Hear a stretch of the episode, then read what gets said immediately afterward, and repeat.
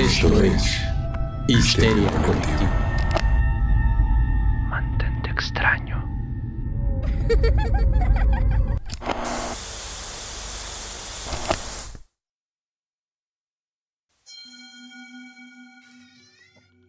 Sean bienvenidos a la emisión radial de Histeria Colectiva. Si la está captando su banda AM, es que están muy lejos de casa y están en una carretera recta, recta que lleva a ninguna parte. Pero no se preocupen, podrá ser la carretera más solitaria, pero ustedes no están solos, porque estamos llegando con todo el terror a sus oídos. Yo soy Fernando Santamaría, emitiendo desde HC eh, 549194. Entonces van a escuchar algunos de los temas más espeluznantes que hayan oído en sus vidas. Quiero darle la bienvenida y presento a la mesa reñoña. Por un lado de la pantalla tenemos al buen doctor, doctor Braham. ¿Cómo está? Estoy muy bien, Fer. Gracias. Aquí feliz de estar con este invitadazo. Excelente, doctor. Ricardo Medina en los controles. Cómo no, con todo gusto. Feliz de estar aquí con ustedes también. Excelente. Y un amigo de casa ya tiene llaves. De hecho, si se asoman cerca de la cabina, tiene una placa con su carita y con su firma y con su nombre. Cudberto Enríquez. Cudberto, ¿cómo estás?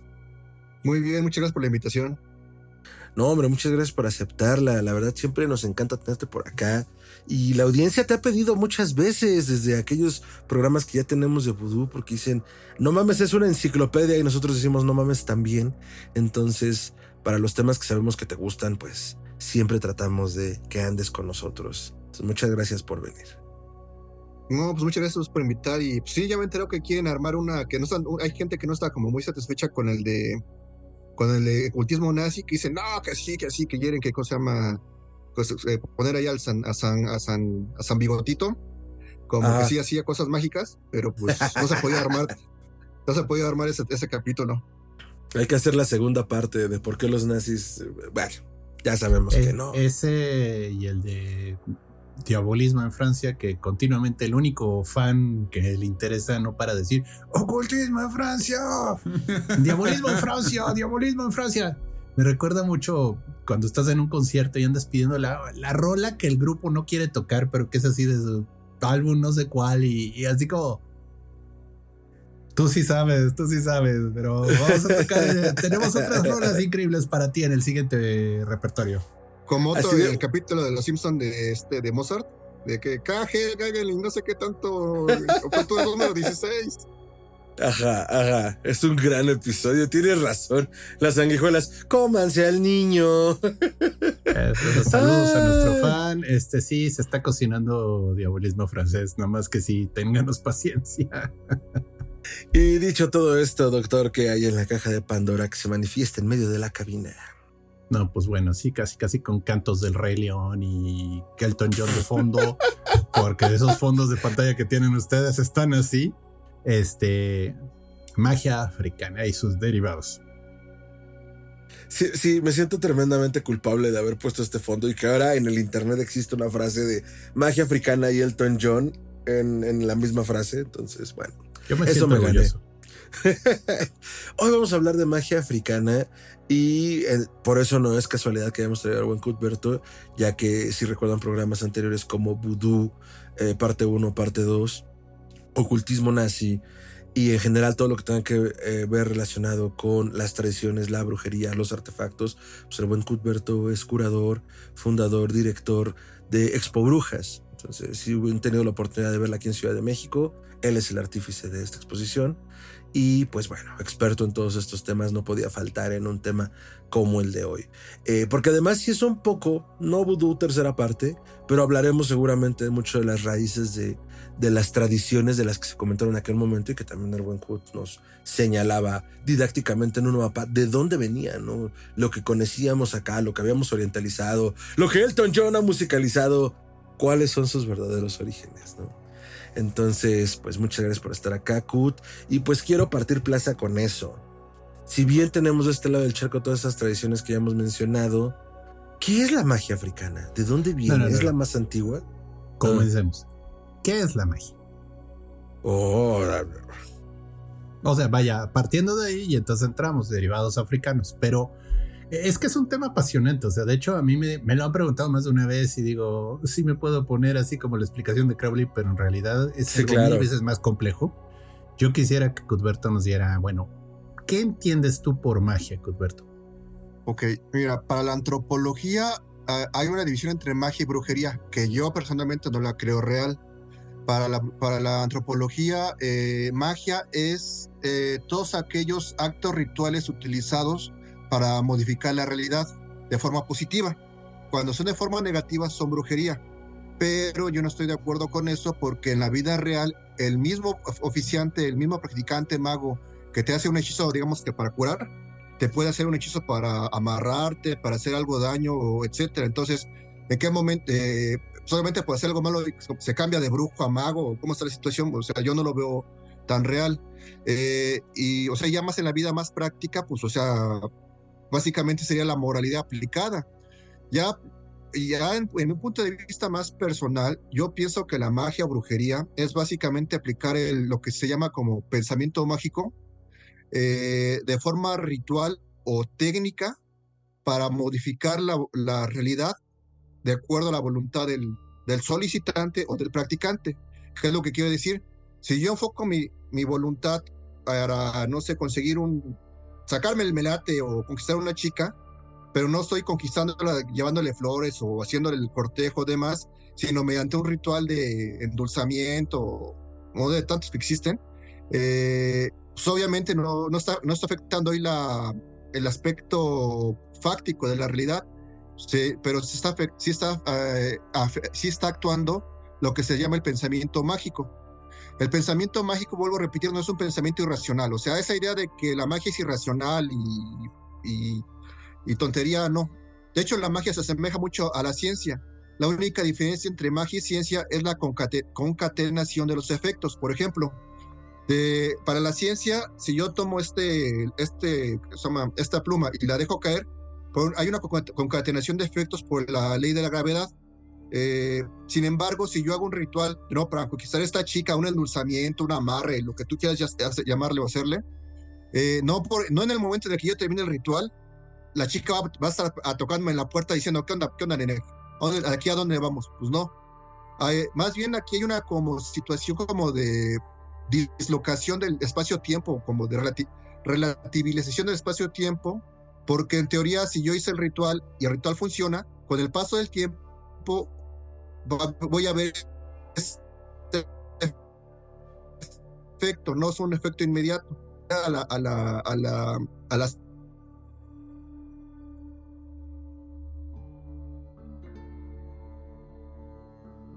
Alguien embrujó la conexión de internet. Parece que nuestro comentarista estrella ha quedado atrapado en el limbo, cortesía de algún brujo que no le gustó lo que dijo.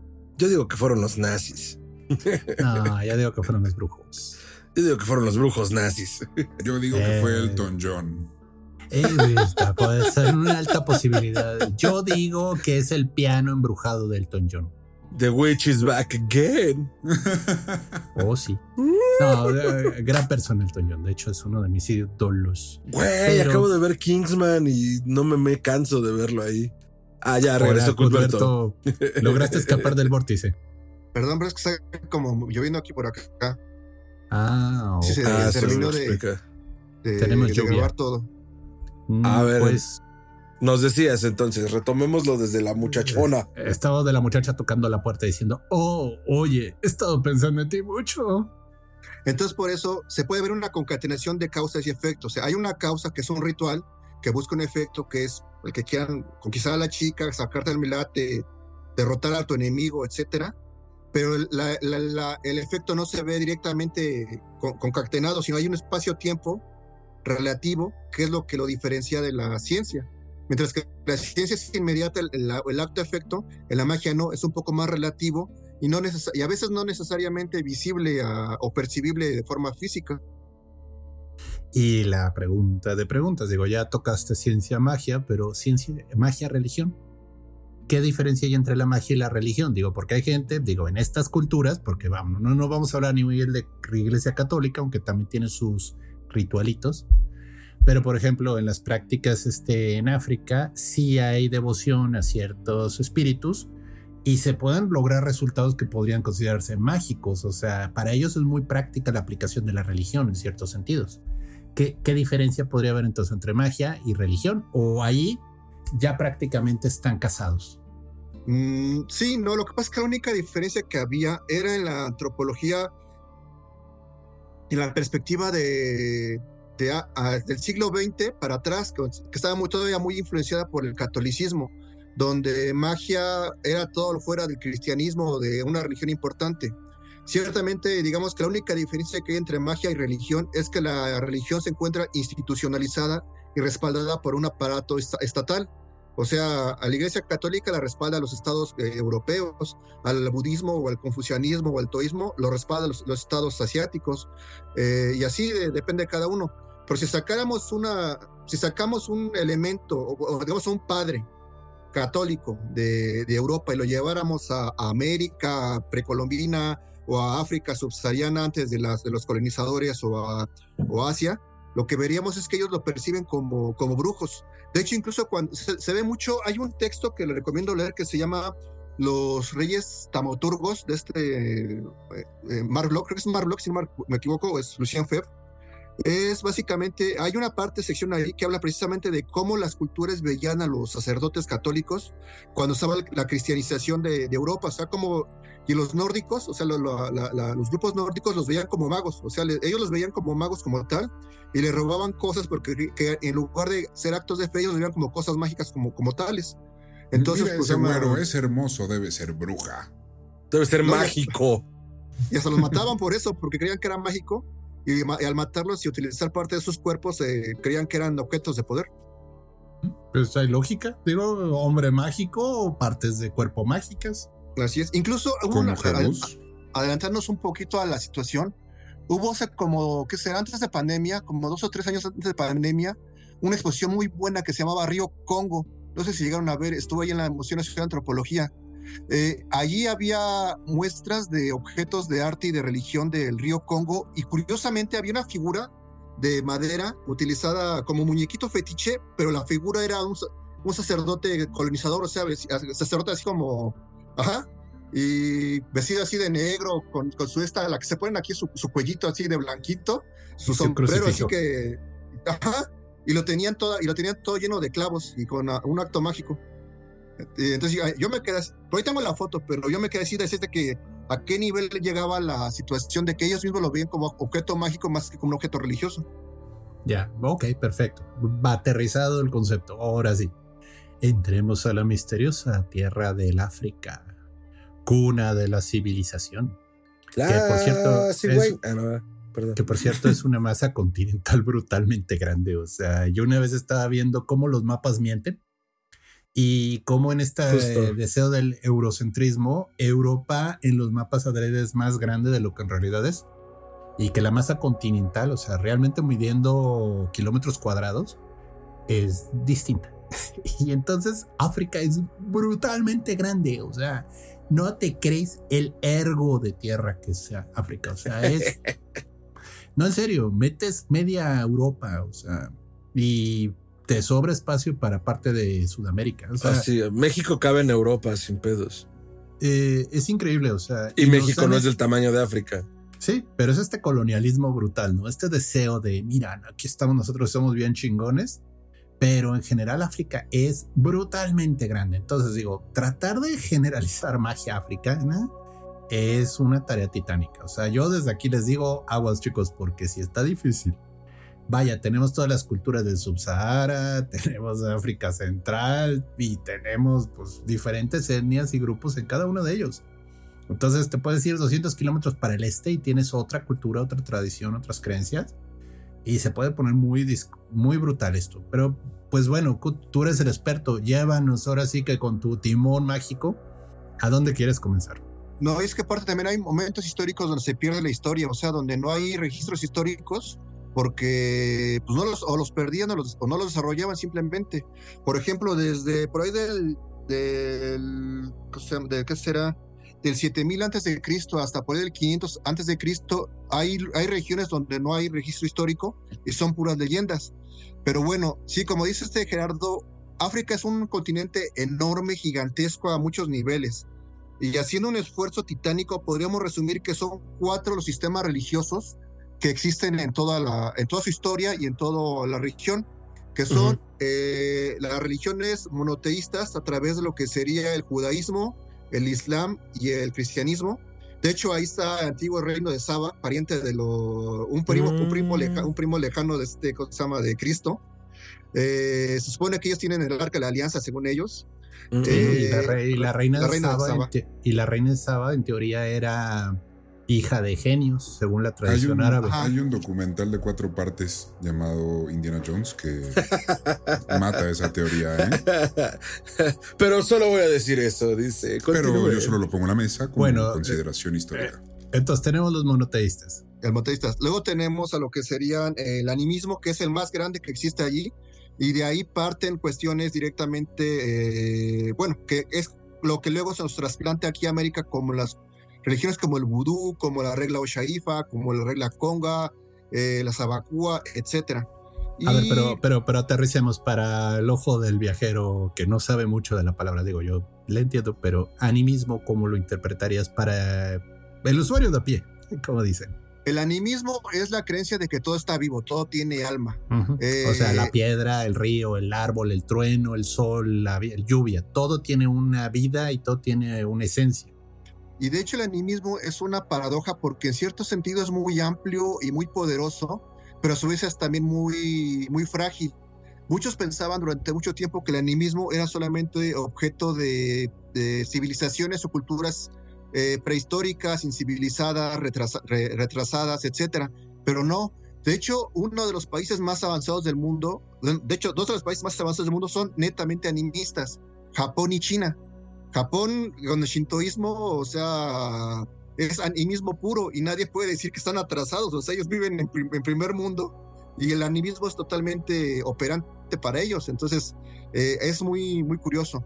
Y el tercer forma, la tercera forma es el politeísmo, eh, expresado a través de lo que serían las antiguas religiones egipcias y ciertas religiones politeístas que llegan a existir. Y el, ¿El y hinduismo el es cosa parte de ese? Sí, sí. Sí, hay, hay cierta discusión en torno, pero yo podría decir que sí, sí es politeísmo. Eh, y finalmente lo que tenemos es el enoteísmo. El enoteísmo es una forma mediante el cual, digamos que es una especie entre a caballo entre el monoteísmo y el politeísmo, donde dice que existen diversos dioses, pero dentro de estos dioses existe uno principal, uno todopoderoso, del cual emana todo. Eh, eh, Como Zeus. Ah, mm, más o menos, más bien sería allí Crono. Antes de Cronos era este Caos, ¿no? Mm. Ca- Caos y esta. ¿Y Nix? No, Nix fue segunda. Fue Titán. Era, bueno, yo me lo sé como por Ur- Urano y Gea y luego Cronos, ¿no? Más arriba, o, más o arriba. más arriba. arriba. Ah, no. pues, Más arriba. Estamos hablando, estamos hablando del caldo primordial del que Ajá. surgió todo. Ah, el caldo de los mil años, claro. Sí. Uno era. Caos y la mujer, no me acuerdo cómo era, si era Ga- Ga- Gaia. Bueno, aparte, aspecto femenino. Eh, aquí en Me- Mesoamérica es Ometeotl, eh, y a partir de ahí se desarrollan todos los dioses. Eh, y bueno, sí, otras muy diversas. En ese aspecto, la historia africana, pues es que es variable, muy, muy curioso. Por ejemplo, si hablamos de la parte solamente de la parte que le corresponde a Egipto y esa parte cercana al noreste de África, pues tenemos que se, primero tenemos un monoteísmo que luego se desarrolla a un gnosticismo y este gnosticismo eh, influencia al cristianismo y luego a toda la magia de, de Europa. Pero también tenemos lo que sería el Islam, que llega por ahí del 600, 642 al 669 después de Cristo, ah, y se mete por toda la norte, por, por todo el norte de África. Y de ahí va a dar primero para, para Europa, por, por, por España, y luego para el sur, influenciando a cuestiones como los Yoruba o los Congo. De hecho, curiosamente, hoy día ah, los Tata, las, las, la- las yayas o los Tatas de la regla Conga, se saludan así, como Ansala, Ansala Necum. Y Sal- Ansala Necum Mm. no, es una, no es una lengua conga, es una regla totalmente árabe. Árabe, ¿no? o sea, Sí. que la paz esté contigo. Salam aleikum. Ajá, entonces, ¿cómo se llama? salam. Ah, ¿Cómo, si no son árabes, cómo, cómo les llegó esta influencia? O sea, hay una dinámica ahí eh, en África muy curiosa. Y finalmente, pues todo lo que se da en las cuestiones animistas, que ahí sí es un, un, un- universos más universos más universos de mitos, de leyendas y demás. de que pues, básicamente como todo es sagrado, pues todos los mitos son, son casi casi, son igual de válidos. Se puede hacer tres regiones y bueno, y aparte sabemos que históricamente las regiones del subsahara y ah, de, del subsahara para el sur, o sea, no tuvieron contacto con Europa hasta el siglo XIV, XV después de Cristo. A partir de allí, primero, con los, primero con contacto de comercio eh, y posteriormente con, los, con, los, con la, el periodo de, las, de, la, de la esclavitud y posteriormente los, la, la, la, colonia y el imperialismo europeo, pues ya se da la influencia de, de Europa sobre, sobre África. Y en ese aspecto, pues ya un, hay un sincretismo, pero gigantesco, pero gigantesco en torno a todo lo que son las creencias religiosas. digo, y todas las religiones son, son, varias, digo, los etíopes la, dicen que son descendientes directos de, de la cosa más, la reina de Saba y del rey Salomón. Los de Egipto, que son descendientes directamente de, de, los dioses a través del, de los dioses eh, egipcios, y la evolución de la magia con el gnosticismo y con el, las, las, fusiones de la magia con el cristianismo primitivo y toda la magia de, ahí existente. En el norte de África tenemos el, la, eh, el Islam, y ya en la parte del sur y del noreste tenemos un animismo muy influenciado, por ejemplo, ah, pues, por ejemplo, esta, hay un ritual entre los Yoruba que se llama la tabla Osha, tabla Aifa. La tabla Aifa es, cosa más utilizan, digamos que es una tabla de madera como de este vuelo redonda, en la cual se vacía polvo de ñame. Polvo es, ñame es una especie de camote, que lo hacen en polvo, lo distribuyen bien y sobre ello hace, llevan un registro con una tirada, hacen una tirada como de geomancia. Llamémosle mágica, y básicamente lo que hacen ahí es llevan un registro. Lo que no pensaba, lo que no se sabía es que, como dice Gerardo, es geomancia. O sea, básicamente lo que están haciendo ahí es geomancia, porque originalmente no utilizaban la, la, tabla, originalmente lo hacían sobre tierra, sobre la arena, y ahí hacían las tiradas rituales y el registro ritual, haciendo pues, básicamente geomancia pura. Y esa geomancia no la aprendieron de más que directamente de los árabes. Entonces hay, eh, todo un universo ahí mágico pero, pero bueno, ahí entrando en IFA, por ejemplo, no soy experto, no soy babalao, pero es muy interesante la influencia del Islam en la cultura del centro de África, toda esa zona.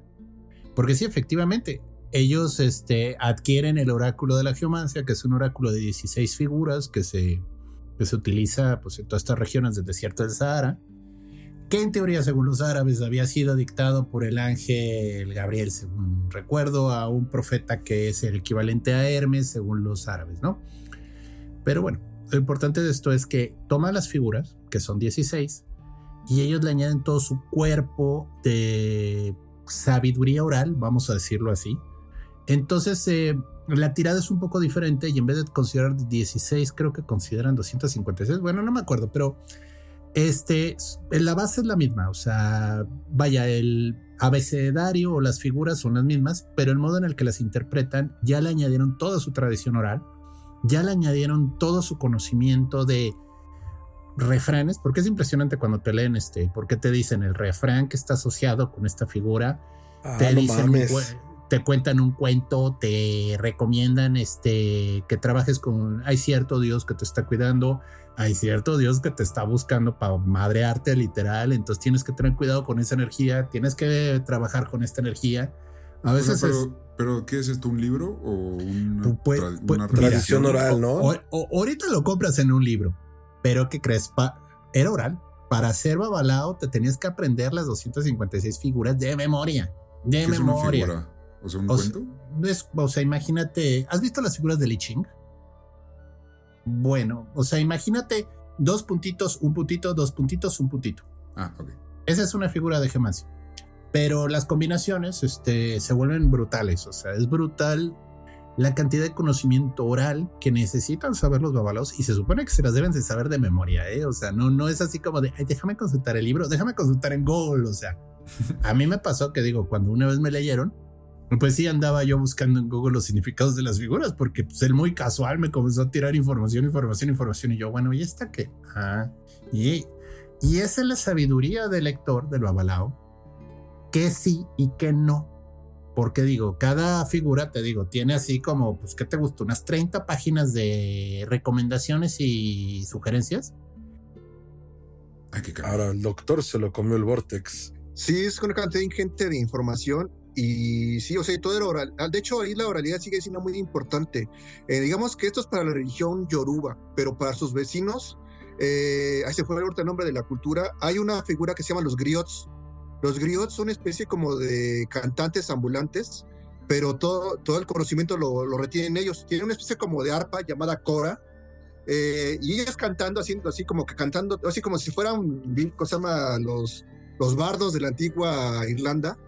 Viajan por Oh. diversas par- partes de, de esa región y llevan el conocimiento y tú los consultas y, y, y ellos te contestan con canciones.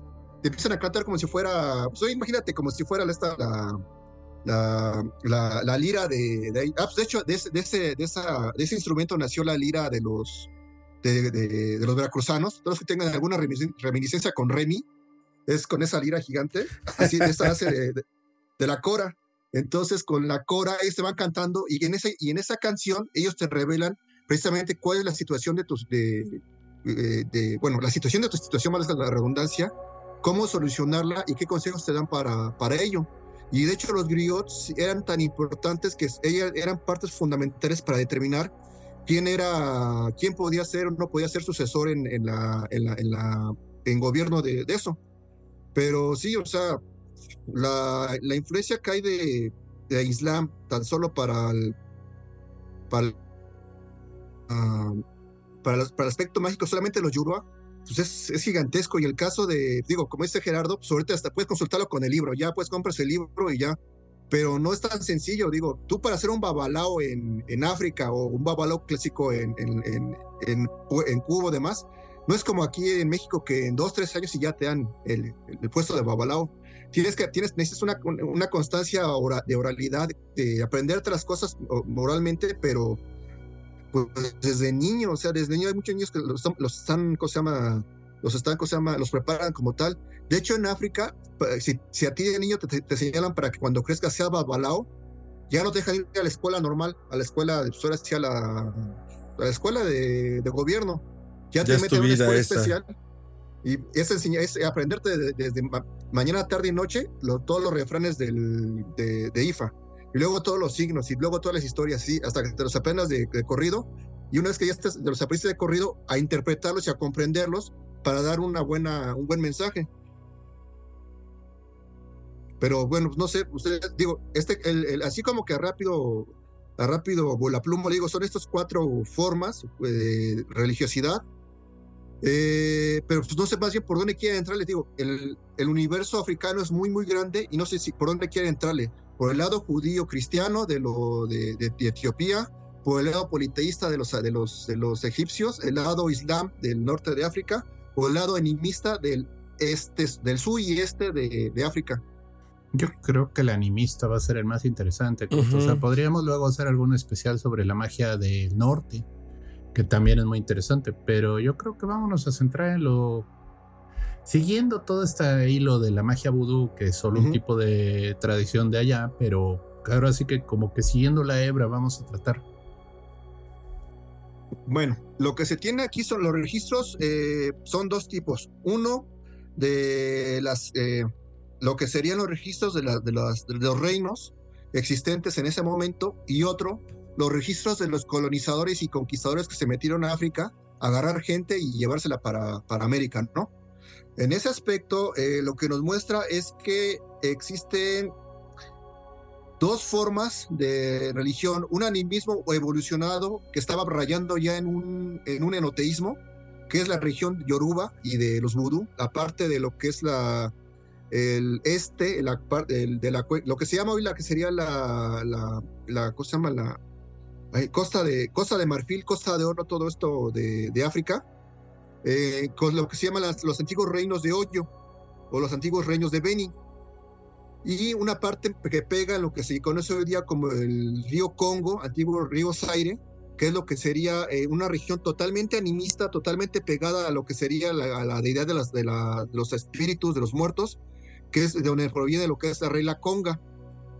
Básicamente, eh, en reglas generales, eh, dicen que, bueno, partiendo de la regla Conga, o de la, esta región de la región del Congo, del Zaire, dice que todo, todo, todo el mundo eh, tiene un espíritu. Y como todo mundo tiene un espíritu, o sea, hablamos de eh, animales, plantas, eh, lugares, eh, personas, eh, piedras, todo llega a tener un espíritu. Y por tanto, todo es sagrado, para tu- a, a la vez de que es sagrado, puede ayudarte anímicamente a evolucionar. Ellos creen en la existencia de un espíritu superior que dio forma y vida a, todo lo, lo que se conoce. Este espíritu superior tiene diversos nombres. El más común es en Zambi. De hecho, por eso tal vez te dice- dicen que de ahí viene la palabra zombie, de la palabra en Zambi. Eh, pero que cosa se llama, Eh, al darle vida a todo esto, pues cosa se llama, Da- dio un juego. Y este juego eh, es que antes, en la antigüedad, no solamente los seres humanos podían comunicarse entre ellos, sino también los, los animales, las plantas y todo esto. Y es donde hay- aquí hay una- un corpus eh, de leyendas muy, muy grande. De hecho, hay una muy, muy común que yo creo que la han de conocer, porque incluso en su momento Neil Gaiman la llegó a manejar, que es la del señor hambre. No sé si conozcan la leyenda del señor hambre. No, ¿No? me suena No. como mencionada por ahí, pero no. Pues es que, por ejemplo, estaba un- en cierta ocasión estaba un león que se sentía el más poderoso de toda la, de todas las, de toda ahí de la región, que podía derrotar a cualquiera, que era, que invencible. Y es- en un momento dado se encuentra con un mono, un mono ya anciano, ya viejo, y se ríe de él. Dice, tú qué te vas, tú qué vas a hacer de la vida, yo, yo soy más poderoso que tú, si quiero te, te puedo destruir con un zarpazo, te puedo devorar, te puedo hacer lo que quiera, tú no eres nada ante mí. Y le Y dice, el mono le contestó, "Ubidu, uh, uh". Ah, no, ese es un indio, Sí, ese es como un indio. otro.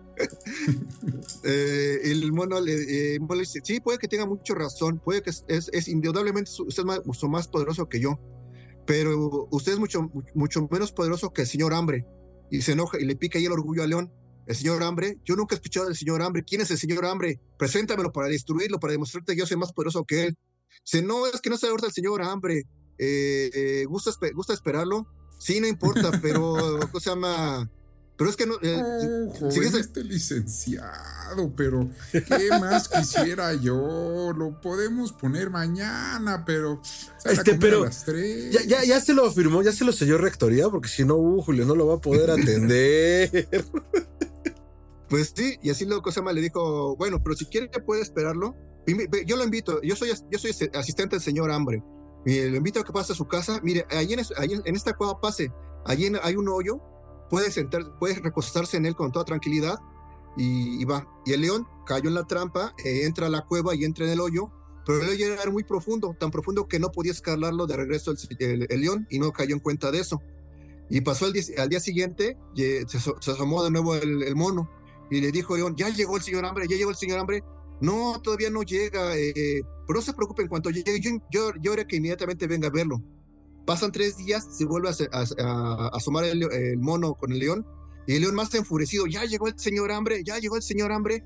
Y dice el mono, no, todavía no ha llegado, pero ya no, no tarda mucho, no tarda mucho. Pasa una semana y ve que, y vuelve a asomarse, y el león ya se encuentra, empieza, empieza a perder peso, empieza a sentirse más cansado, pero aún así furioso, dispuesto totalmente a lanzarse sobre el señor hambre.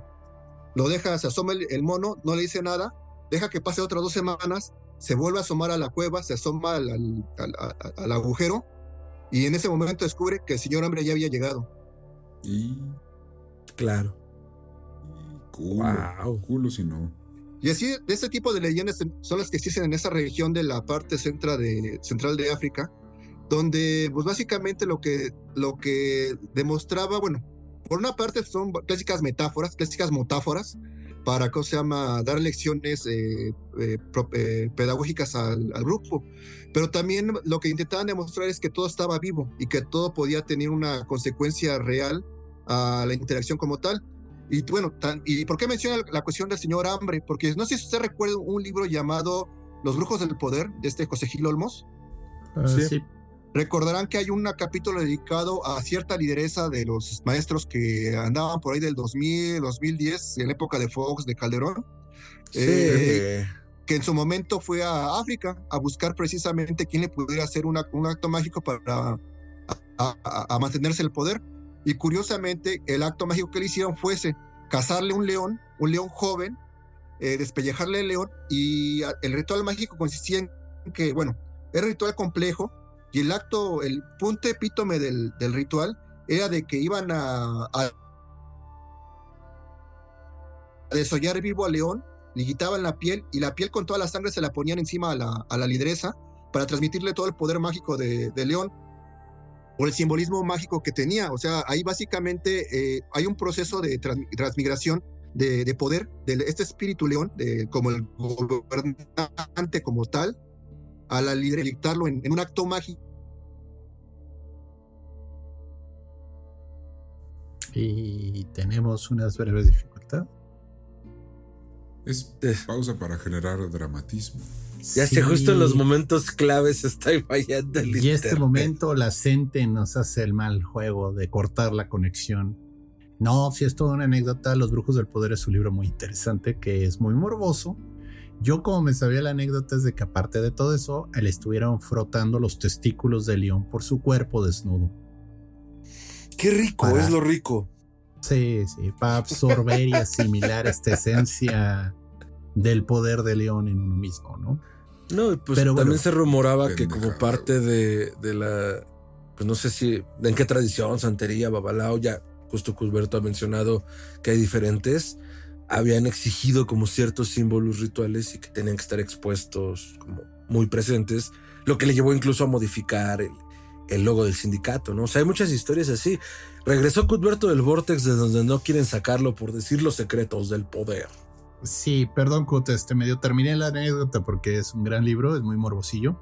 Pero, pero bueno, lo que estamos entendiendo aquí es, de nuevo, dentro del cuerpo de conocimiento mágico africano. Tú tienes, por ejemplo, a los animales salvajes de allá, ¿no? Al león, al leopardo, al elefante, yo qué sé, criaturas de fuerza, de poder, ¿no? Entonces, la magia, en cierto sentido, que ellos practican es querer asimilar esa energía en uno mismo, ¿no? Sí, y de hecho eso se ve reflejado aquí en América, en el palo Congo, en el- la regla Conga y en ciertas otras similares, eh, como el vudú y demás, porque sus actos mágicos, lo que nosotros em- llamemos de fetiches o objetos de poder, son básicamente de procedencia animal. Eh, más, allá, más allá de la carga mágica o de otros elementos que contengan, siempre son o garras de águila o garras de algún felino o de algún animal. Siempre es necesario la presencia de algo animal piel, colmillos, garras, eh, plumas, que pues básicamente pues, es la herencia de, directamente de África, es África del centro, eh, central, que pues ahí se manifiesta.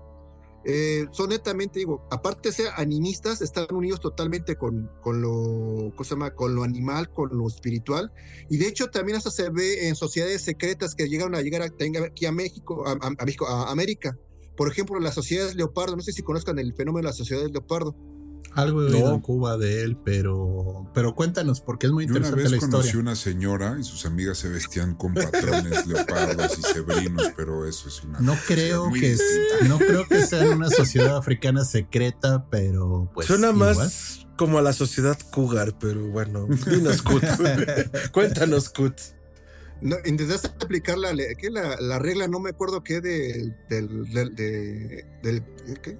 Hay, hay, un- hay una serie de televisión que se llama How- ¿Cómo conocí a tu madre? Que, Sí. ¿cómo, se llama? Ah. Es- ¿Cómo se llama el galán? Es el que conquista a todos. Barney. Stinson. Barney, el Emanuel de Barney Stilson, que dice que si que tú no puedes andar con la madrastra de un amigo a menos que la madrastra del amigo use ropa jugar, o sea, ropa, ropa de leopardo. No me acuerdo cómo se dice, cómo dice en inglés.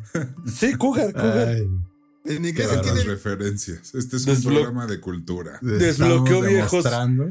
Desbloqueó Así, las la viejas no escrituras. ¿Cómo se dice ese tipo de ropa? Cougar, según Pero yo, bueno, ¿no? Bueno, estas- Animal Print.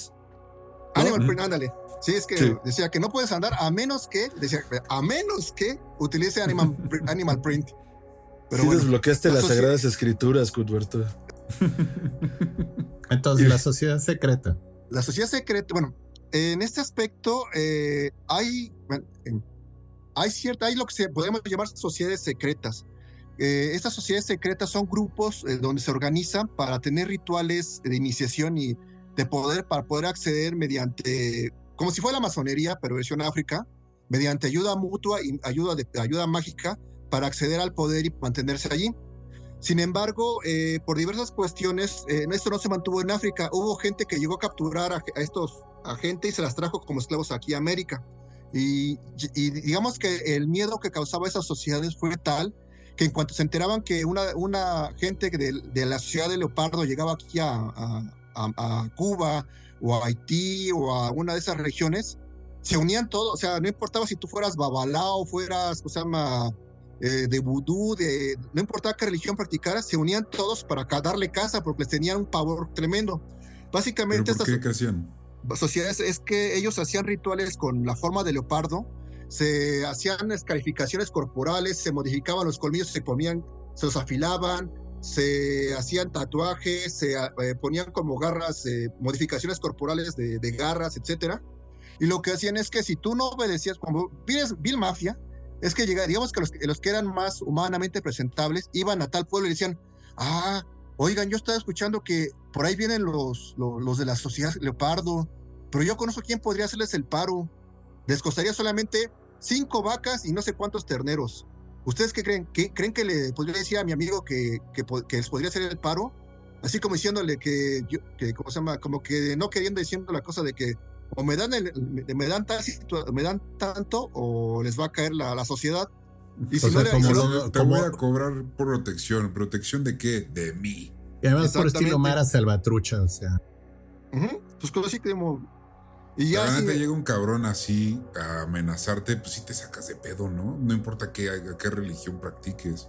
Bueno, te digo, los que iban a, en esta primera instancia eran gente lo más cercano, lo más normal, o sea, que ah, no okay. sabías. No tenían todas estas modificaciones. Y nada más llegaban así, como en plan buena onda, así de, oye, he escuchado, he escuchado que ya viene la sociedad leopardo y como que Ya rasgaron los cables como con sí, las antenas de conejo. Tiene, tiene, un problema ahí con el internet, el señor. Pero bueno, este, el punto está que llegaban los de la sociedad leoparda y aterrorizaban a la gente, atacaban de noche. Y sí, aplicando un poco la ignorancia, un poquito las creencias religiosas de esta gente que sí creía que la gente se podía convertir en animales. Ah. Entonces el miedo era su principal eh, herramienta, muy Batman, vaya me voy a disfrazar de murciélago gigante para asustar a los criminales porque los criminales son este gente que es muy Nocturna. no es este que creen cualquier cosa. Esto ahorita se me, ah. se me fue el, nombre no entonces supersticiosa por, supersticiosa. entonces por eso Batman se convierte en Batman no esta gente este pues eran grupos un poco como mafias pero eran sociedades secretas que pues sí, aterrorizaban a las aldeas este, con ataques directos de gente de leopardo. Y bueno, pues sí, si tuvieras buena iluminación en la noche, recordemos que la electricidad no llegó a África hasta después, este, pues igual y podrías haber notado al tipo con el disfraz, ¿verdad? Pero la verdad sí te les aplicaban el Scooby-Doo bien feo, o sea, entonces, este, y, y, y, y, sí mataban gente, o sea, era bastante, bastante triste el modo en el que controlaban eh, con miedo a la población.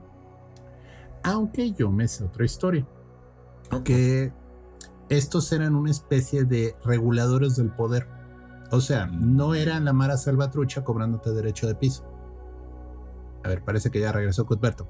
Cut, disculpa, terminé la anécdota por ti eh, lo comparé con Batman asustando criminales disfrazados de murciélago.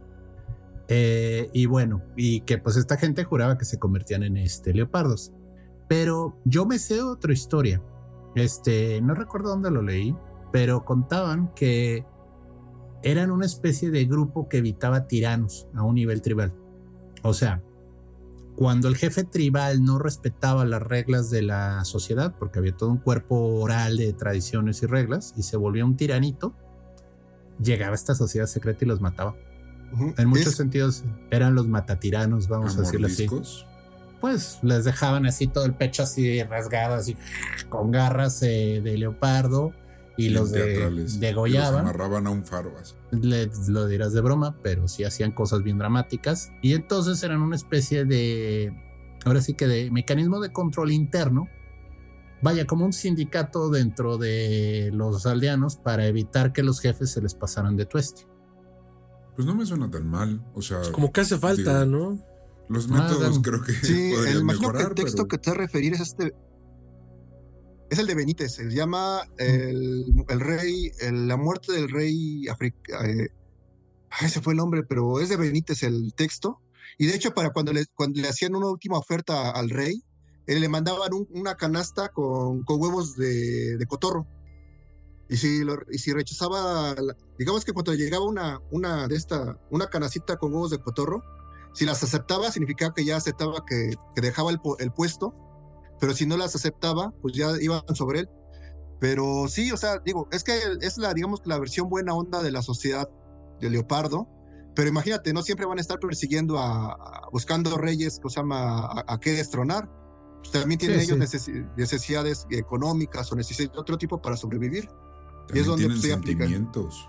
También comen. Sí, bueno, la idea es esto, o sea, manejándolo como una sociedad secreta y contando que no todos estaban escarificados como para el circo, eh, podían vivir una vida normal, ¿no? Podían ser el cazador que iba a, la- a buscar presa, podía ser el granjero, o sea, era gente normal, eran como los magios, vaya, pero tenían su toque famoso de a matar tiranos y entonces ponían el disfraz de Jaguarman y órale. Oye, ¿que se extinguieron o los mataron o qué les pasó? ¿O No, siguen pues, existiendo? pues es uno de esos misterios sin resolver. Y, y del mismo modo digo, ahora ya se inventaron las AK-47, yo creo que... Y hay buenas luces, entonces yo, yo creo que el disfrazarte de diablito de pastorela con garras de jaguar este, ya no te va a ser tan efectivo. Pues fíjate ¿Cuándo? que en Teotihuacán venden unos silbatos muy buenos Pues- como para hacer el, dar el gatazo, güey. Dar el jaguarazo.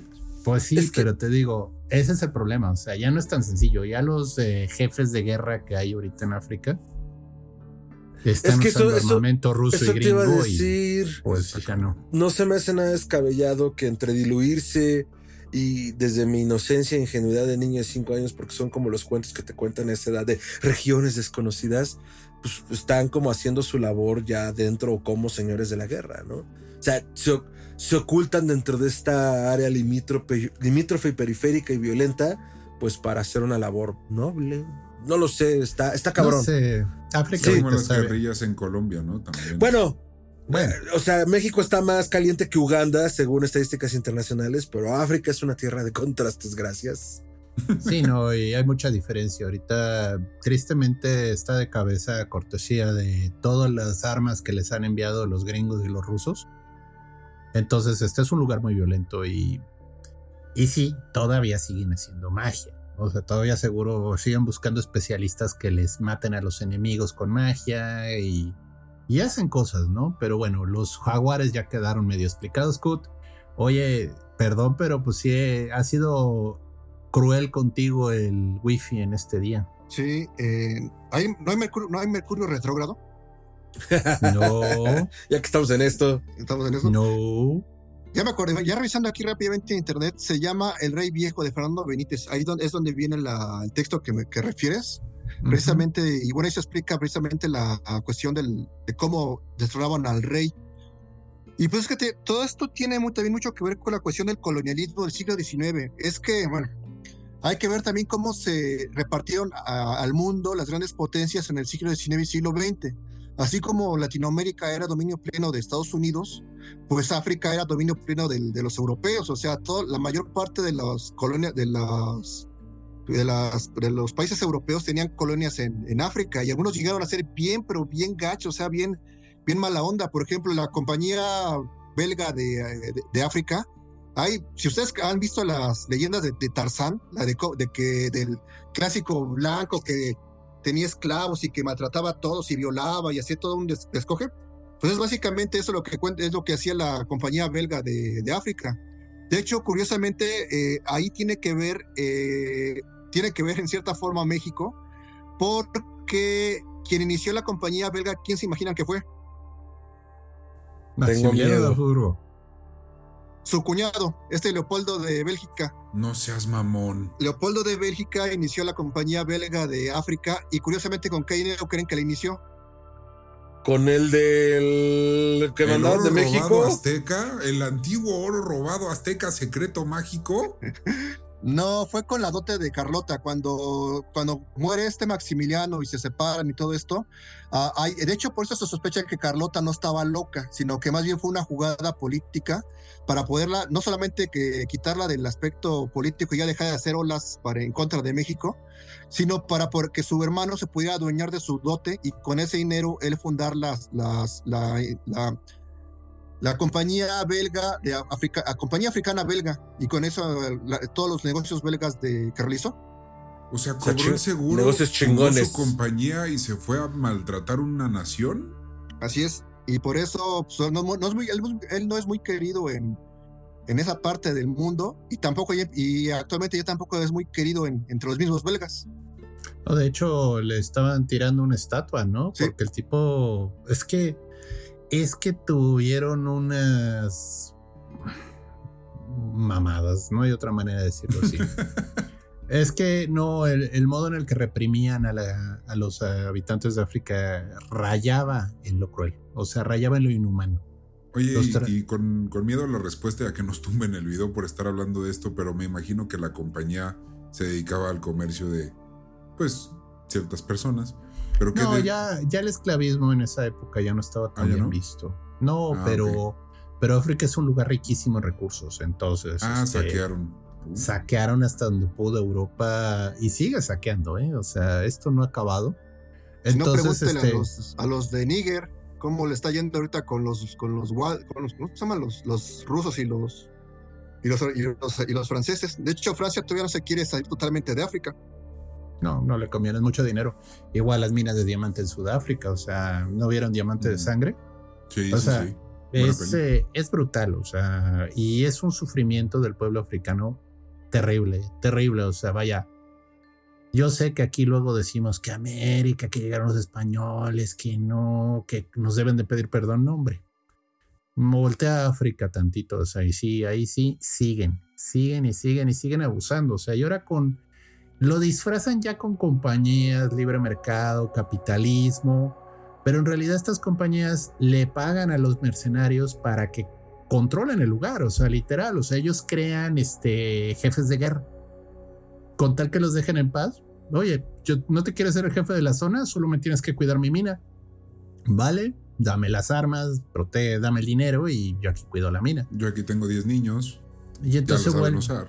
Se vuelve la se vuelve una mafia, o sea, y parece que ay no, los malos son los jefes de guerra, no, los malos son los europeos que siguen financiando a esa gente para tener todavía sus minas, para tener todavía sus plantas en las que están quitando madera, quitando recursos naturales de todo tipo. Pero bueno, no vamos a hablar de geopolítica africana, eh, pero bueno, regresemos al tema de la magia. Entonces, ya vimos las sociedades secretas, hablamos un poquito de IFA, de los fetiches de poder, de este deseo de adquirir la energía del animal, ¿no? Y bueno, como eh, bueno, y eso es básicamente lo que es la parte centro de África, muy, muy a grosso modo. Pero si nos vamos un poquito más al norte, noreste, en lo que digo esa parte, lo que se llamó la, la Costa de Oro, Costa de Marfil y toda esta parte, tenemos ya otras regiones un poco, llamémosle civilizadamente más, más evolucionadas, cayendo en contradicción, porque pues eso de evolución civilizada, pues no más, ahora sí cada grupo humano se, se, adap- se adapta o adapta al entorno según sus necesidades. Y pues aquí tenemos otro tipo de organización. Aquí hubo ya reinos como tal, el famoso reino de Hoyo, el reino de Níger, el, reino de, de. Aquí nacen dos, aquí nacen tres formas religiosas muy importantes. Lo que sería el vudú en el reino, eh, en el grupo cultural Ewefon, en el reino de Benin, eh, la regla Oshaifa en el reino de Oyo, que es la- el vecino, en Nigeria, y los Abakua, que son en la parte, digamos, que, parte que se llama el, el cañaveral o el, los carabalí, ca- el, el cabaralí. Estas tres formas religiosas ya son, llamémosle, más complejas. Eh, aquí se unen lo que sería un politeísmo o un enoteísmo. Eh, básicamente pues, es lo que conocemos aquí en, en México o en América como regla o shaifa o santería, umbanda, candomble o ovea o vudú. Eh, básicamente aquí no solamente se piensa que el mundo está lleno de espíritus, sino que existen otros espíritus mayores o dioses que son los que controlan o que organizan la, el mundo. Algo así, ahora sí, como un punto más, más cercano, como sería el panteón grecorromano, donde existe un Zeus, donde existe un- una Minerva, donde existe todos estos, todas estas deidades. Generalmente se manejan como deidades tribales, pero históricamente se piensa que hubo, un hubo dos personajes históricos que fueron los que le dieron eh, entorno, le dieron forma a todo esto. Uno, el conocido como Odudua, que se piensa que es de origen, eh, ¿cómo se llama? Árabe, porque siempre se menciona que venía del este, y aparte varias de sus leyendas le mencionan con, características totalmente árabes. Entonces se piensa que Odudúa y incluso Batalá tienen como caminos de, de, característica árabe. Y la otra figura es una figura totalmente religiosa, que es este, se me este el nombre, ah, recuérdame este Gerardo, ¿cómo se llama el de la adivinación, el, el origen de la adivinación? Que es, que es el único que puede hablar con, con este... Sí, también se me acaba de ir el nombre y lo tenía cuando estábamos hablando de la tabla de Ifá y no lo mencioné. Orunmila. Orunmila. Orunmila. Eh, se supone que estos dos personajes se piensa que fueron personajes reales, que existieron, que caminaron con, que entre la tierra, caminaron con la gente, pero tenían características de, divinas y tras su muerte fueron entronizados como deidades como tal. Es, lo importante de aquí en, eh, con estos dos personajes es que Odudúa dio forma eh, política al reino de Oyo, al reino Yoruba, pero también una cierta forma religiosa. De hecho, hay un mito donde dice que este Obatalá se peleó con Ududúa y, per y, perdió la batalla y perdió el reino. Eh, haciendo análisis de este mito, de este mito que de Obatalá contra Ududúa, lo que nos hace ver es que posiblemente Odudúa eh, eh, organizó todas las diversas religiones separadas de cada grupo étnico y les dio una forma de institución religiosa a través de, y. Y, siendo la, religión más fuerte en su momento, la de Obatalá. Y como Dudúa logró, eh, digamos, derrotar políticamente a, la religión de Obatalá, pues digamos que se le considera como que el que, se puede considerar como que el que dio forma al, a la religión yoruba, pero a su vez el que le dio, digamos que, eh, una solo sí derrotó a la, políticamente a la a, esa, a la deidad a la deidad de Batalá sin embargo la otra figura religiosa es la figura de este eh, Orunmila Orunmila es una figura totalmente religiosa que piensan que también existió que, que caminó y que su figura fue una especie como de avatar como un como un Buda como un Cristo como un ¿cómo se llama? no sé como qué otra figura religiosa importante sea que lo que él hizo fue, fue tomar lo que hizo Dudúa lo, lo reformó y lo reformuló para darle ya el, el, lo, que, lo, lo, que se conoce como regla o shaifa, dándole pie a lo cuestiones como como lo que sería la, el uso de la tabla IFA, los, los famosos eh, pataquines, los, no son refranes, ¿cómo se llaman los idos, idos idas? Odus. Odus, los odus, eh, dando una forma ya, ya religiosa como tal, eh, para que pudiera ser transmitida ya no solamente de forma oral, sino ya de forma institucionalizada. Esto es, incluso se ve reflejado con sus vecinos, con los vudú. ¿Por qué? Porque hay un mito, un personaje mitológico muy importante eh, llamado eh, ¿cómo se llama? Ogun. Ogun para los, para los Yoruba es la, es la deidad del metal, de la ingeniería, de, lo, de, la fuerza, de pues, la metalurgia, de, de todo lo industrial. Sin embargo, es hasta cierto punto una deidad menor porque tienen ellos una, una mitología, un pataquín, una leyenda, donde dicen que Ogun se peleó con Shango, otra deidad de ellos, y salió perdiendo. Básicamente fue un, un, un peleo, una, fue pelea por faldas, de que Shango le dio baje a la, a la esposa de, de, de, de Ogun. Ogun se, se, enojó, fue, fue a cobrar la, la afrenta y se pelearon. A fin de cuentas, eh, la leyenda yoruba dice que quien ganó fue Shango, pero quien puso paz fue este Obatala. Pero la versión que tenemos con los de Vudú, los, los, los vecinos, los Ewefon, dice que es lo contrario. Ahí ni siquiera hay, que, hay quien ganó fue este Ogun, que no, que Shango fue el que salió perdiendo. Entonces, pues, se llama, ahí nos está hablando mucho de la relación que tenían posiblemente eh, entre estas dos, la religión de los Ewefon y la religión yoruba que aunque eran vecinos y compartían cosas, a fin de cuentas, pues cada quien dio su, su versión de, de quién ganó mitológicamente. Así a mí me recuerda eso como, cierta, cierta como Godzilla con, como Godzilla contra King Kong, eh, Cuthberto. ¿Contra King Kong? Sí, la película original de Godzilla contra King Kong, un gran clásico, tiene dos finales. En uno gana King Kong y fue la que se transmitió en Estados Unidos, y en otro gana Godzilla y se transmitió en Japón, y todo el mundo quedó bien contento. Pues sí, pero también hay, curiosamente, hay ciertas regiones que son en el límite entre ambos reinos, donde se encuentran eh, templos religiosos dedicados a los dos. donde tanto Shango como Gun siempre están, van de la mano y no, no van de la mano por cuestiones de película 300 versión, versión cómica, sino porque que, que van unidos. Y los sacerdotes de, esa, de, esa, de, esa, de esos templos se les conoce por dos cosas. Uno, porque tiene ambas iniciaciones y segundo, porque se dedican exclusivamente a la magia. Incluso es difícil sacarle fotos a esos templos porque está prohibidísimo. O sea, te están vigilando siempre y se llama, se supone que todo lo que está adentro está, es como sagrado y tiene carga, carga mágica religiosa. Eh, en ese aspecto. a, mí, a mí me recuerda es un poco, este, de nuevo, el palo es algo más complicado, pero casi siempre las prendas más comunes son Sarabanda, que es similar aún, vamos a decirlo, porque no es lo mismo. O sea, son, comparten eh, tratos, pero tienen otra, otras cosas aparte y Siete Rayos, que también está muy conectado con Shango. Casi siempre esas son las prendas que tiene un palero, ¿no? Ya hay otras de especialización, pero casi siempre son lo que acaba teniendo. O sea, bueno, y claro, el lucero para abrir, pero esa es otra historia, ¿no? O sea, casi siempre acaba siendo Shango y, y Ogun, ¿no? Sí, y de hecho aquí hay una gran diferencia entre las religiones de los Ewefon, lo que es el vudú, y las religiones de los Yoruba. Primero, que los Yoruba están más institucionalizados y segundo, que los Ewefon, el vudú, tiene una cercanía más hacia la muerte, hacia los muertos. Generalmente ellos no tienen ningún empacho en dejarse lo que se llama montar. No sé si conocen el concepto de, ser montado. Sin posesión. sin albur.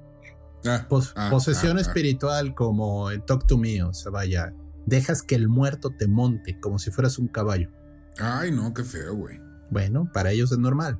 Sí, y de hecho, en las tres religiones, eh, tanto en el palo, en el vudú como en el yoruba, se acepta que se aparezcan tanto los dioses, los, los loas, los orishas, el muerto, se te suba. Pero entre los yoruba lo consideran como algo muy raro, como algo, como algo excepcional. O sea, no lo ven no lo ven feo, pero dicen que lo, lo, ven raro, o sea, como que es muy excepcional que pase eso. Mientras que en el vudú es totalmente, de, ¿cómo se llama?, aceptado. De hecho, se han dado casos donde bailarines, eh, ahora sí, de, Haití, están en pleno, están, traen hacen una demostración de baile ritual de, de allá de Haití y en pleno baile se les, se les monta algo de, de forma inmediata. Eh, y, en, y, para, y luego, luego ellos se dan cuenta de que hay algo y sacan al bailarín que está montado y lo llevan atrás del, de, de, las, de, las, de las gradas, atrás del escenario, para, darles, para que se le, para que se le se le desmonte. Sus cachetadas polleras. No, sí tienen que saber cómo. O sea, igual le pasó a un, este, a un amigo mío. Estaba de vacaciones en República Dominicana. República Dominicana es de un lado y Haití del otro, ¿no? ¿Esa es la que es la misma isla? ¿O me hago bolas? Ay, sí, me falla un poco la geografía, pero. creo, que se, creo que se nos fue este. pero bueno. No, soy. Ah, bueno, te decía, este, un, un, amigo mío este, se fue de vacaciones a República Dominicana. Me parece que es la misma isla, República Dominicana y Haití. Solo hay una división este, geográfica de barrera hecha por los gobiernos, ¿no? Y estaban en el hotel y de repente a la mucama se le montó algo. Así, ¡pac! se va al piso y comienza a contorsionarse y a y luego, luego llegaron los de los mismas de la limpieza del hotel, sabían que le había pasado, se la llevaron. Así, vete a saber a dónde, ¿no? A darle sus cachetadas y a sumergirla en agua, yo creo. Pero el punto es. ¿No habrá eh, sido nada más epiléptica? No es igual la epilepsia, mano. La posesión es diferente. Tiene como que síntomas similares, pero no, la epilepsia es distinta. Chas mamá, güey, qué feo.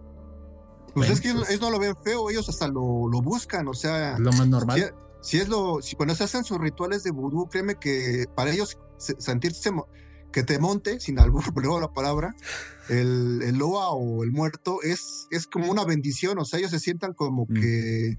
Como Tocados por Dios. Ajá. Y que en ese momento ellos pueden directamente entablar diálogo con esa deidad para que le pidan lo que necesites. Eh, pues, si te sientes honrado, es como si te de pronto, digamos, Cristo eh, directamente hablara a través de ti. No sé, es una, oh. una, una, comparación media.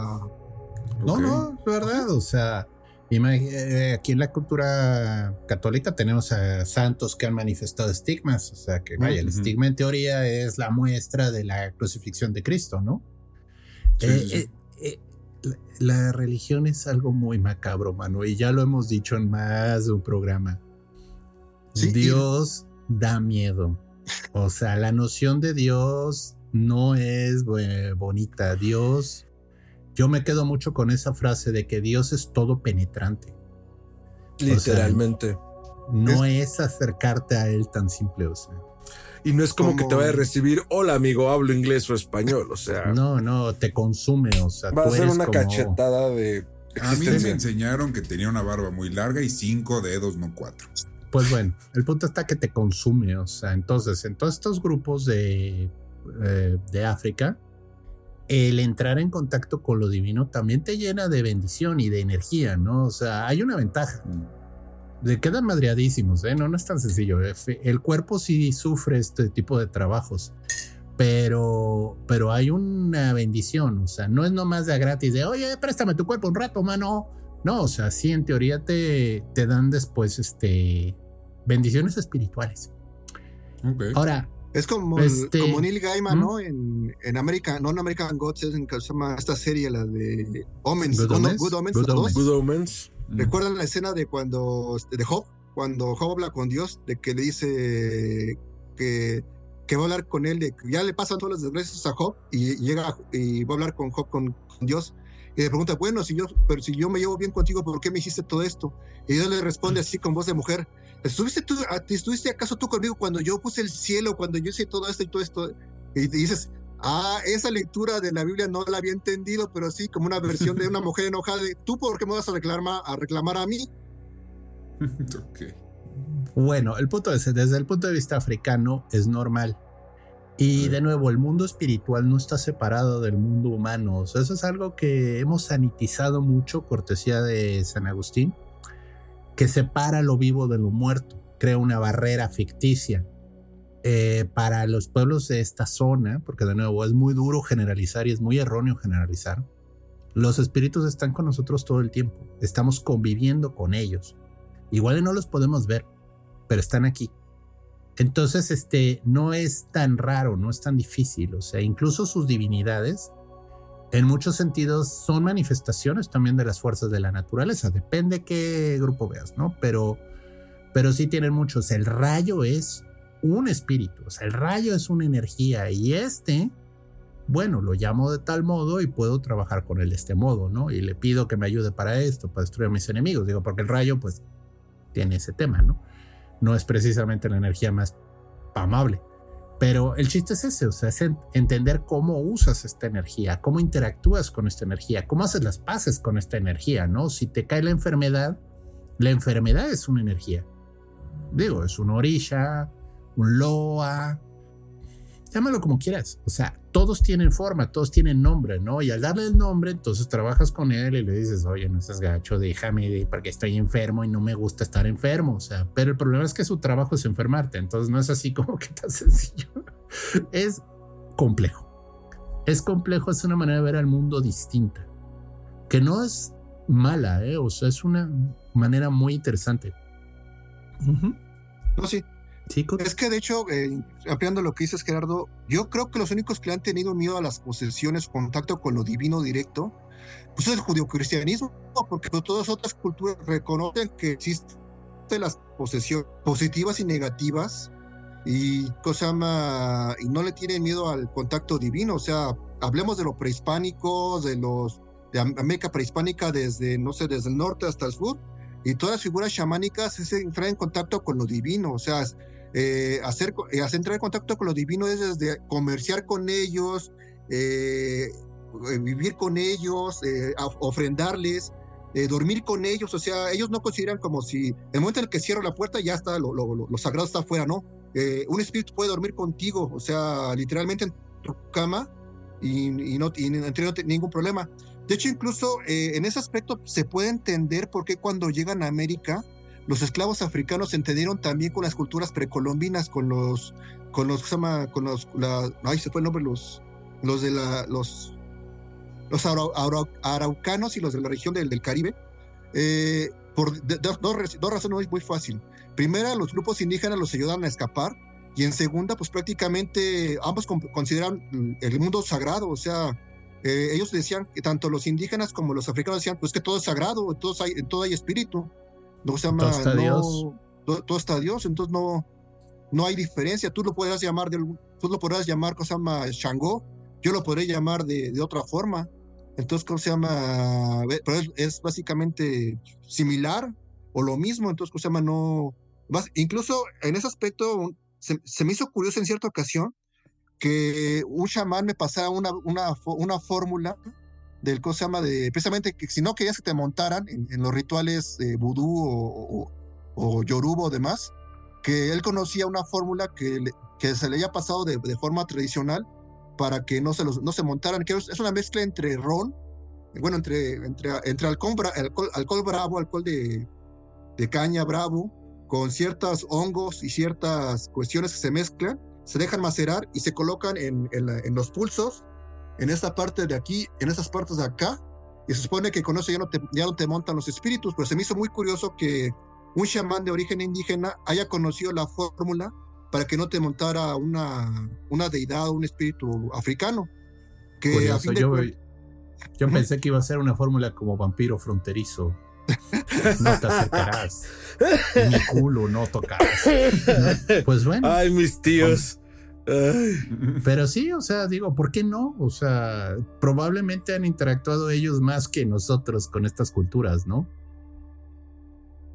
Ay. Kut, ¿ahí Sí, sigues? sí.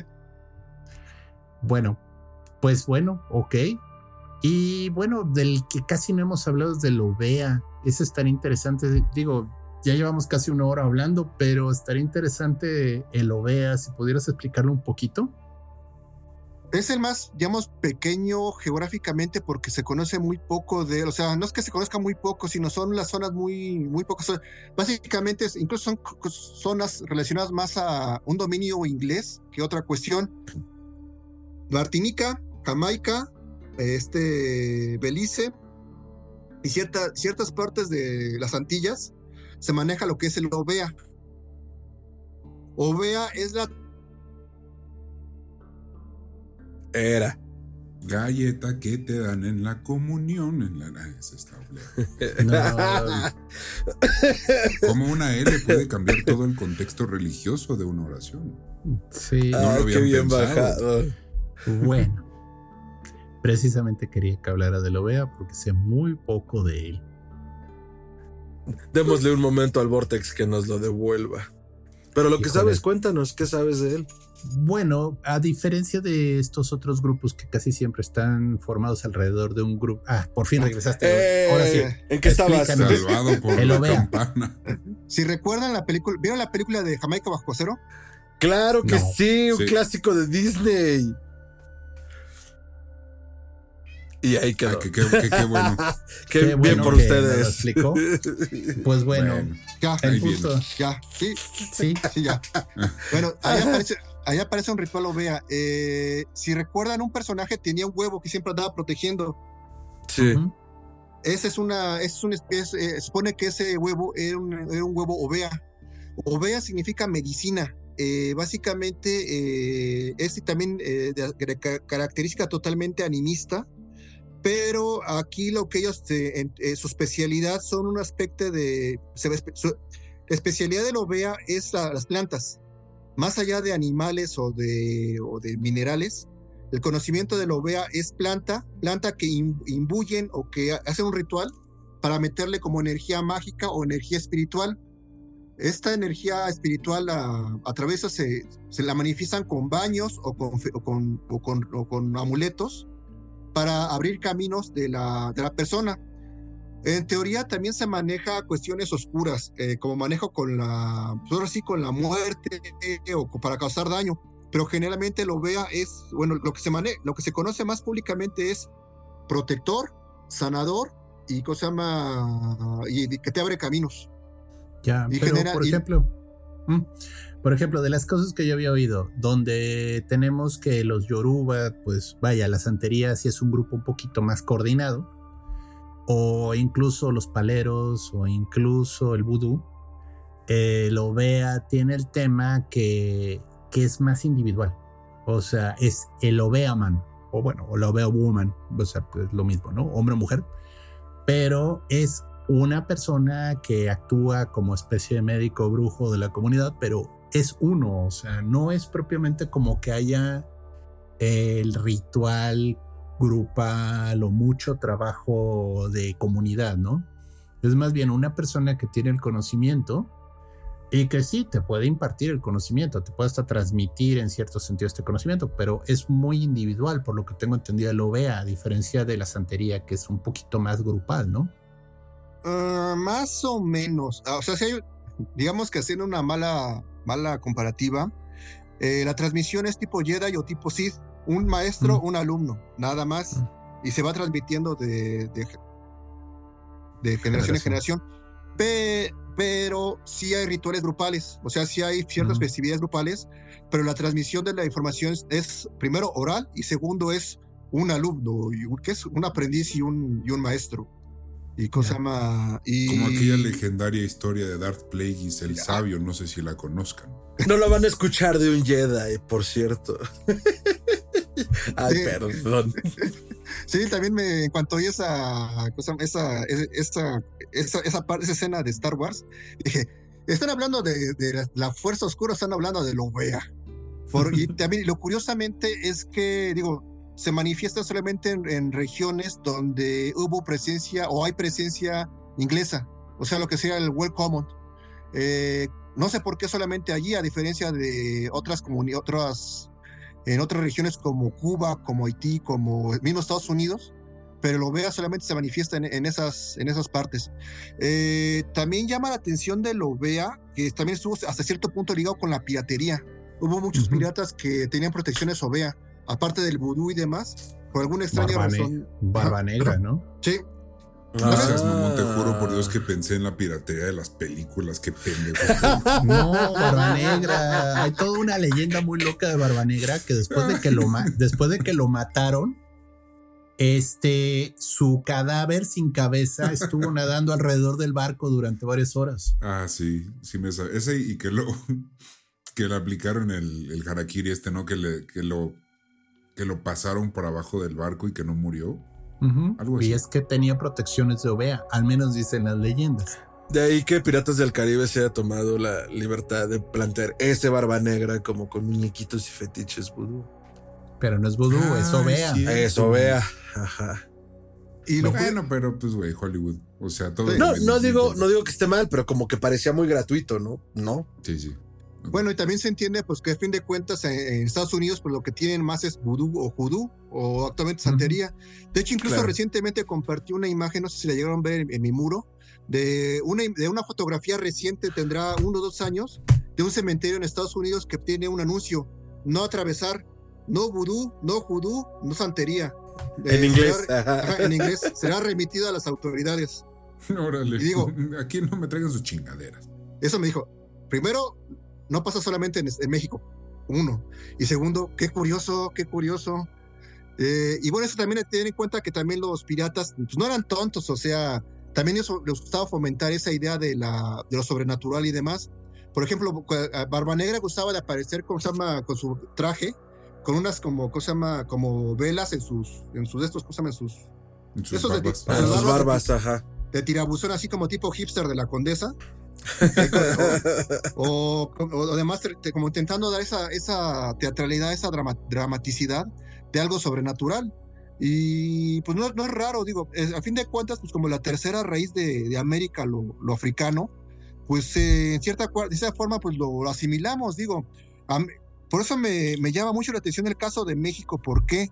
Porque en México también llegaron africanos, pero curiosamente en México se asimiló muy rápido las religiones africanas a la magia y a la religión local. Hay, hay, registros, hay registros del AGN, de Ramo Inquisición, donde, por ejemplo, hay un caso ahí, ahí en Querétaro, allí por donde vives que este, este Gerardo, de una mulata. De, de ¿cómo se llama? Que hacía rituales, pero curiosamente la forma como adivinaba era utilizando los maíces, o sea, utilizaba el ritual indígena de la lectura del maíz para adivinar de qué estabas enfermo o, cuál era la situación. Y cuando ya te decía, no, pues tú estás enfermo de tal cosa, lo que te mandaba era, compra tantas, velas, compra tantas velas de cebo y dedícaselas a tal ángel, o a tal arcángel, o a tal cosa más santo. Y mediante santos y arcángeles ella curaba. Entonces, ahí lo que nos está demostrando es que un afrodescendiente es, tiene, tiene, tiene conocimientos netamente indígenas, pero también, también, también europeos. O sea, hay una mezcla totalmente, ¿cómo se llama?, presente. Otro ejemplo es, por ejemplo, antes de que se pusiera ahorita de moda la santería y todo eso, es que hay, hay, hay, pruebas de que se utilizaban, por ejemplo, la veladora de los siete potencias africanas. Y las siete potencias africanas, pues no son, no son de aquí. Y había chamanes netamente de Oaxaca, de Veracruz, de Michoacán y demás, que para ciertos rituales te decían, tienes que comprar la veladora de las siete potencias africanas y tienes que hacerle tal y tal ritual con tal y tal hierba. Y analizando los rituales y las hierbas, eran hierbas de, bueno, eran rituales que semejaban, o con hierbas que tenían, que tenían una similitud muy cercana a las cuestiones del, pues así de la regla OSHA, por ejemplo, cuestiones como el algodón, o como el abrecaminos, o como el tumba, ¿qué cosa llama? Tumba muerto, no. Ah. no, espantamuertos, se llama espantamuertos. Eh, y la forma como lo que te mandaban allí era muy similar a la cómo utilizaban los, los, las religiones afro, africanas o afroamericanas. Y es que aparte esta, esta idea de la, del miedo a la, a, la, a la religión es totalmente presente. Por ejemplo, eh, no sé si conozcan la figura del tío Cosa de los, de los, de los locos Adams. Claro. Ustedes. Ah, yo vi eso, güey. Digo, mi fuente es TikTok, ¿verdad? Fuentes brotantes, pero vi que de repente, bueno, no sé, o sea, ahora, ahora sí estoy hablando desde la mera ignorancia y fuentes de, internet, pero un video en el que se mostraba a alguien haciendo un baile con un traje así, pero de repente, era, o sea, no había nadie adentro, la cosa bailaba sola. Se llaman zambetos, y es precisamente, pues yo, ¿ustedes, ustedes cuándo, en qué momento de su vida, así aplicando el, el memismo? Eh, a, qué edad se enteraron que el tío Cosa era un zambeto? Hoy. Hay, un episodio de los Locos Adams de aquí hay Vecto Disgrace, pero que, que este Homero Adams le quita la, la pelusa y debajo es como un tótem y le está arreglando. Él le arregla algo y luego se lo dice y listo, como nuevo, y ya se va. Es un zambeto. No sé si. él, básicamente es eso. De hecho, incluso pueden verlo ahorita en internet. Ahí, gracias a hacia la magia del internet. Los zambetos son unos como fetiches gigantescos de dos metros así, mínimo. Eh, imagínense un, tío cosa gigantesco que llegan los, ahora sí, los, los, los, de, los de esa, los de esa, la, del templo donde lo estaban resguardando, lo sacan del templo, lo llevan a la plaza, a la festividad, y lo pasean, o sea, lo, le dan vueltas por todos lados para demostrar que no hay nadie. Lo voltean ahora sí en la parte de, su, de su, del, fondo y, llega, el, llega el Hogan, el, sacerdote, y le sopla algo y en ese momento empieza a girar, empieza a tener vida. Y en un momento dado lo detienen, lo levantan y adentro ven, eh, empiezan a aparecer cosas. Aparecen como mini robots o aparecen mini, mini, cosas que les deja, que supone que son sagradas. Eh, y luego lo vuelven a meter, así como un acto de magia, y desaparece lo, que, dejó. Eh, entonces, ¿cómo se llama? Digo, yo hasta, igual yo hasta muy recientemente me enteré que el tío Cosa era un zambeto. Se supone que el zambeto es eso, o sea, un fetiche donde una deidad determinada lo utiliza como manifestación real para que la gente diga, no, pues es que los, dioses sí existen. Y si tú desobedeces a, tal sacerdote o a tal templo, pues el dios va a poder hacer, eh, ¿cómo se llama? Va a poder tener revancha contra ti. Sí, o sea, es algo muy tangible, no está allá arriba viéndote desde un trono donde a lo mejor te cae la furia de Dios o no. Puede llegar aquí y te va a tocar. Órale, me, está, me está gustando mucho, bueno, como en, todo el camino que llevamos, eh, me, me, gustó ser copiloto por alguna vez porque ahora sí estoy aprendiendo y sobre todo que cerremos, al menos en esta primera parte, porque creo que hay muchísimo que se queda en el tintero eh, con el Zambeto, porque es como un fenómeno justo que entre que sí, que no, la gente de internet tratando de decir, no, no es cierto, ahí se ve un güey, pero otros que dicen, cabrón, se ven, unas, se ven unos piecitos, eh, hay unos que son como unas piedras que giran solas, que es como la que tiene esta parte animista, y luego ponen el Zambeto y ya empieza a hacer todo su baile. Entonces queda en una nota alta entre lo, lo, sorprendente y lo sobrenatural. Y a mí siempre me ha gustado pensar, se los he hecho en otros programas, pensar como en este pensamiento. entender este pensamiento mágico de otras latitudes porque sí dista mucho de lo que estamos acostumbrados, ¿no? Cómo es lo divino, cómo es lo mágico, qué percepción. Esto último que decía um, este Cudberto, ¿no? Dios está aquí cerca, ¿no? O sea, la divinidad nos camina entre nosotros y abusado, porque si no te va a agarrar cachetadas polleras y no te ver nada bien. Muy bien, amigos, ¿no? Yo no sé, no sé ustedes, ni que nos diga la audiencia en los comentarios y en las preguntas de Spotify, cómo lo han pasado. Yo lo pasé muy bien, aprendí muchísimo.